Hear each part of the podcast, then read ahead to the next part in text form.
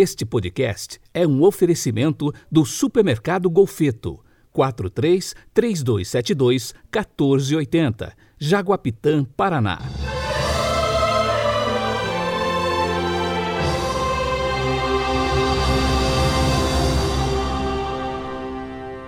Terça-feira da oitava da Páscoa, 6 de abril de 2021. A cor litúrgica de hoje é o branco e o pensamento é do Papa Bento XVI. Abre aspas. A ressurreição é a extraordinária estrutura do crucificado, uma dignidade incomparável e elevadíssima. De fato, Jesus é Deus. Fecha aspas.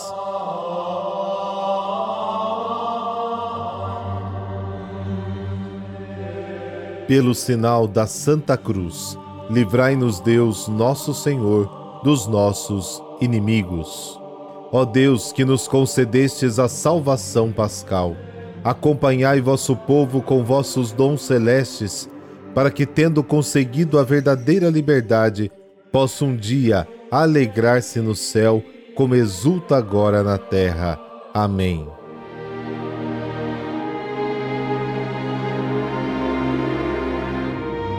João capítulo 20, versículos de 11 a 18. Naquele tempo, Maria estava do lado de fora do túmulo chorando. Enquanto chorava, inclinou-se e olhou para dentro do túmulo. Viu então dois anjos vestidos de branco, sentados onde tinha sido posto o corpo de Jesus, um à cabeceira e outro aos pés. Os anjos perguntaram: Mulher, por que choras? Ela respondeu: Levaram o meu Senhor e não sei onde o colocaram. Tendo dito isso, Maria voltou-se para trás e viu Jesus de pé, mas não sabia que era Jesus. Jesus perguntou-lhe: Mulher, por que choras? A quem procuras? Pensando que era o jardineiro, Maria disse: Senhor, se fosse tu que o levaste, dize-me onde o colocaste, e eu irei buscar. Então Jesus disse: Maria. Ela voltou-se e exclamou em hebraico: Rabone que quer dizer mestre. Jesus disse: Não me segures. Ainda não subi para junto do Pai. Mas vai dizer aos meus irmãos: Subo para junto do meu Pai e vosso Pai, meu Deus e vosso Deus. Então Maria Madalena foi anunciar aos discípulos: Eu vi o Senhor, e contou que Jesus lhe tinha dito: Palavra da salvação, glória a vós, Senhor.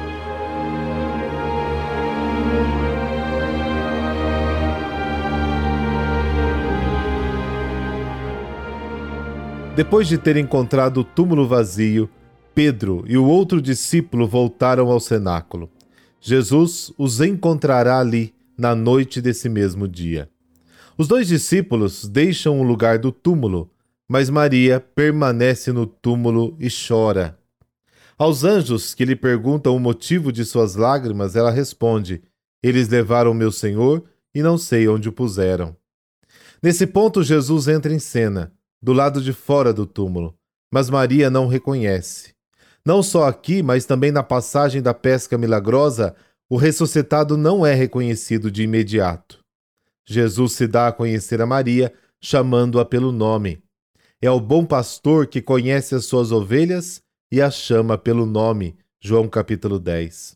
Assim que Maria ouviu seu nome, ela imediatamente reconheceu Jesus e disse-lhe: Rabone, que significa meu mestre. Mateus narra que as mulheres piedosas abraçaram os pés de Jesus assim que o encontraram. Mateus capítulo 28. João sugere um gesto semelhante da parte de Madalena, porque o ressuscitado lhe diz: Não me detenhas, de fato ainda não subi ao Pai. Assim, Jesus confia à discípula uma missão para os seus discípulos: anunciar-lhes que está para subir ao Pai. Os discípulos são irmãos de Jesus, portanto, Deus é o Pai dos fiéis em Cristo. Maria Madalena cumpre a ordem que lhe foi confiada pelo ressuscitado, anunciando aos discípulos: Eu vi o Senhor, e contando o que ele disse.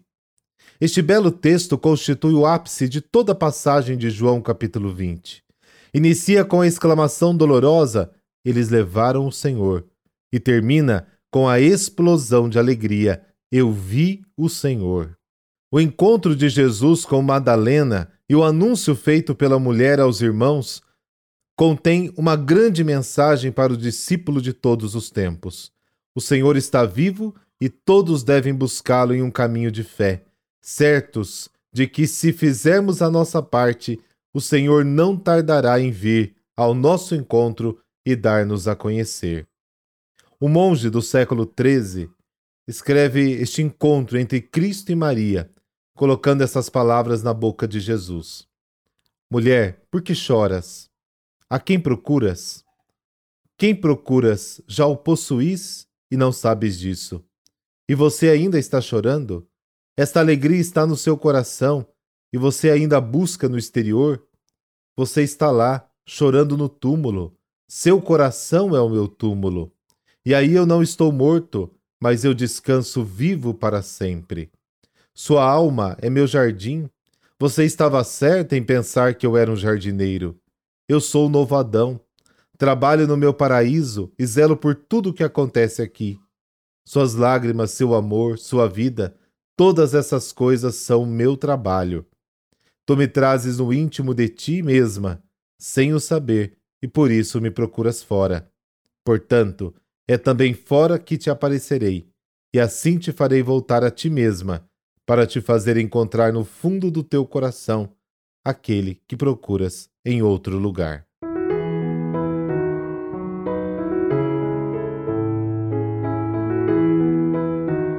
E hoje a igreja celebra São Marcelino de Cartago. São Marcelino era um alto funcionário do Império Romano no século V muito amigo de Santo Agostinho. Inclusive, algumas obras escritas pelo grande teólogo Bispo Agostinho partiram de consultas feitas por Marcelino. Vivia em Cartago, onde acumulava dois cargos, tabelião e tribuno. Bom pai de família e homem de notável honradez. Marcelino era conhecido pela sua bondade, sendo estimado por todos. Era muito religioso, reconhecido realmente como homem de muita fé e dedicação à igreja, mas acabou sendo acusado por hereges donatistas. O bispo Donato considerava inválidos sacramentos ministrados por religiosos em pecado. Ele defendia que os sacramentos só podiam ser ministrados por santos e não por pecadores.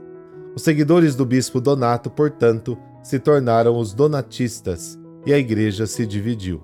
Quando Marcelino se opôs ao movimento donatista, foi denunciado e caluniado como cúmplice do usurpador Heracliano e condenado à morte. Apenas um ano depois da execução da pena é que o erro da justiça romana foi reconhecido pelo próprio imperador Honório. Assim, a acusação foi anulada e a igreja passou a reverenciar São Marcelino como mártir. Seus últimos minutos de vida foram relatados por São Damaso, o qual afirma que, quando menino, ouviu do próprio Carrasco o relato da morte dos dois mártires. O perseguidor furioso ordenara que lhe fosse cortada a cabeça no meio de um bosque, para que ninguém soubesse onde estava o corpo. Esta é a história de seu triunfo. Por intercessão de São Marcelino, dessa bênção de Deus Todo-Poderoso, Pai, Filho, Espírito Santo. Amém. Uma ótima terça-feira para você.